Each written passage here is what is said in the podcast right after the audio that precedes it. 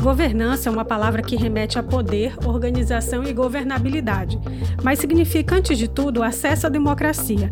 Ela é um sistema de relações alimentado pelo diálogo entre a sociedade civil e o poder público para a tomada de decisões sobre territórios, modo de vida e ações pelo bem-estar de populações indígenas e tradicionais.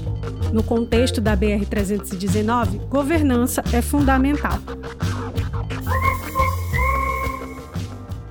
Principalmente para consolidar as áreas protegidas existentes ao longo da rodovia, porque essas áreas elas não podem existir somente no papel. Elas foram criadas com o objetivo de proteger a biodiversidade e isso inclui pessoas. Primeiro, as populações tradicionais indígenas que vivem nas áreas e que serão impactadas de diversas formas pela repavimentação da rodovia. Segundo, quem não vive nesses territórios, mas depende de um ambiente equilibrado para ter uma qualidade de vida, como por exemplo é o caso de quem vive nas áreas urbanas e depende das chuvas produzidas na Amazônia, que alimentam os reservatórios do Sudeste, irrigam as lavouras do Centro-Oeste, do Sul do Brasil e por aí vai. Essa aí é Fernanda Meirelli, secretária executiva do Observatório BR-319, que acompanha de perto o avanço do processo de licenciamento da rodovia. Essas áreas protegidas são a garantia da continuidade de prestação de serviços ecossistêmicos, do bioma Amazônia e do bem-estar de quem depende dele. Um exemplo prático de governança é a gestão de unidades de conservação, como nós falamos no informativo disponível na internet sobre a Floresta Estadual de Tapauá, que só tem um gestor e provisório no papel. Na prática, os moradores das comunidades não veem a presença do Estado no território há anos. A situação já foi motivo de representação contra o governo do Amazonas pelo procurador do Ministério Público de Contas do Estado, Rui Marcelo, que explica por que ela é preocupante. As unidades de conservação da natureza precisam de gestor, em primeiro lugar, por força de definição da lei. São espaços cuja proteção e conservação se devem efetivar obrigatoriamente por gestão pública, diretamente ou por meio de uma instituição colaboradora na forma disciplinada autorizada por lei.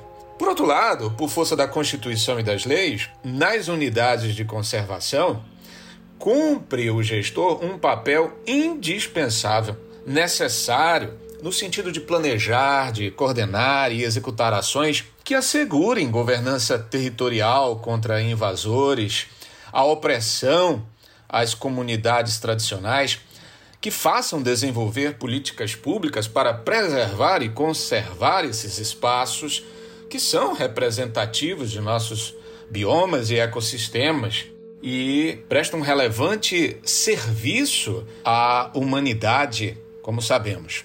Há de haver condições para vedar explorações nocivas não compatíveis na forma do respectivo plano de gestão ou manejo de cada unidade de conservação. Não basta, portanto, a designação de uma pessoa física para o cargo de gestor. Ou seja, um nome disponível num site do governo ou publicado no Diário Oficial não faz efeito sozinho. Os gestores de unidades de conservação têm que ter estrutura para trabalhar, recursos financeiros e humanos em volume proporcional à unidade para vigilância territorial e, fora isso, precisam de verbas para fomentar as atividades sustentáveis das comunidades tradicionais. Em relação às invasões e destruição da floresta, o poder público deve ser responsabilizado se não tomar nenhuma medida para combater as ilegalidades. Especificamente no caso das grandes estradas que cortam o bioma floresta amazônica, o caso da BR-319, essencialmente, como já tivemos ocasião de nos manifestar, em razão do trajeto, das características da via, que liga a borda sob pressão ao coração da floresta conservada, afirmamos que a falta de estruturação, de adequada governança dos territórios, inclusive da gestão das unidades de conservação, tanto federais quanto estaduais, tal a vulnerabilidade ao avanço de grilagem e desmatamento predatório que o perigo concreto é de devastação.